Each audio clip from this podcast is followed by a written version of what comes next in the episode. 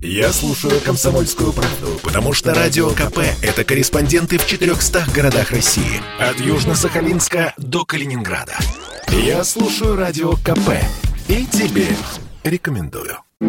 Последняя декада января началась с рекордных показателей по заболеванию ковидом. За сутки в мире прибавилось более 3 миллионов 700 тысяч заразившихся. Рекорд продержался менее 10 дней. 12 января зафиксировали 3,5 миллиона инфицированных. Больше всего заболевших выявляют в Соединенных Штатах. С начала пандемии свыше 68 миллионов. Мощный прирост дал омикрон-штамм. Президент Байден исключил локдаун из-за распространения этого варианта вируса, рассказывает корреспондент «Комсомольской правды» в США Алексей Осипов.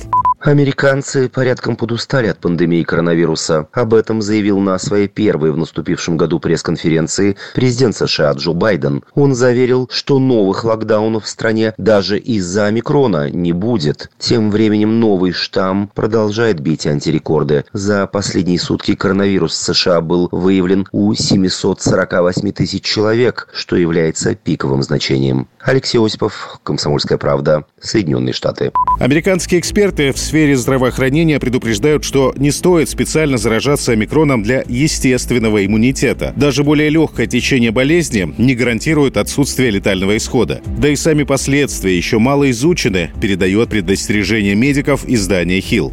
А в Великобритании объявили, что отменяют большинство ограничений, которые вводились из-за микрон-штамма, в том числе требования показывать сертификат о вакцинации, а также перевод работников на удаленку. Не надо будет носить маски в закрытых помещениях и в общественном транспорте. Это первая страна на континенте, решившаяся на такие послабления. И скоро примеру Великобритании последуют и другие государства, заявил Радио КП доктор биологических наук Петр Чумаков. Британия выходит первой из пандемии, поскольку она первой перенесла вот этот удар э, в кавычках омикрона, который практически оставил за собой полностью, ну не полностью, но, по крайней мере, очень сильно защищенное население, поскольку сформировался коллективный иммунитет. И такая же судьба ждет и остальные страны, в которых сейчас идет вот эта вот волна омикрона, том числе нас. Прежде всего, конечно, освободится э, Петербург и Москва в течение, может быть, трех э, месяцев, и остальная страна тоже это прокатится все, и в результате сформируется коллективный иммунитет.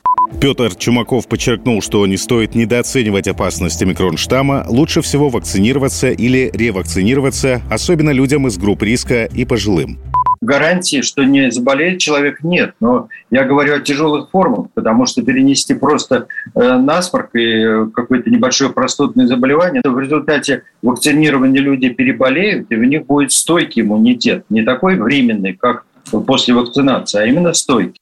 По данным оперативного штаба, который противодействует инфекции, омикрон-штамм есть в большинстве российских регионов. Но свыше половины новых случаев заболевания приходится на вариант Дельта. В России выявляемость достигает почти 50 тысяч человек в день. Но заразившихся может быть больше, в 6-10 раз, чем в официальной статистике, заявил РИА Новости врач-иммунолог, специалист по особо опасным инфекциям Владислав Жемчугов. Слишком много бессимптомных больных, пояснил доктор медицинских наук.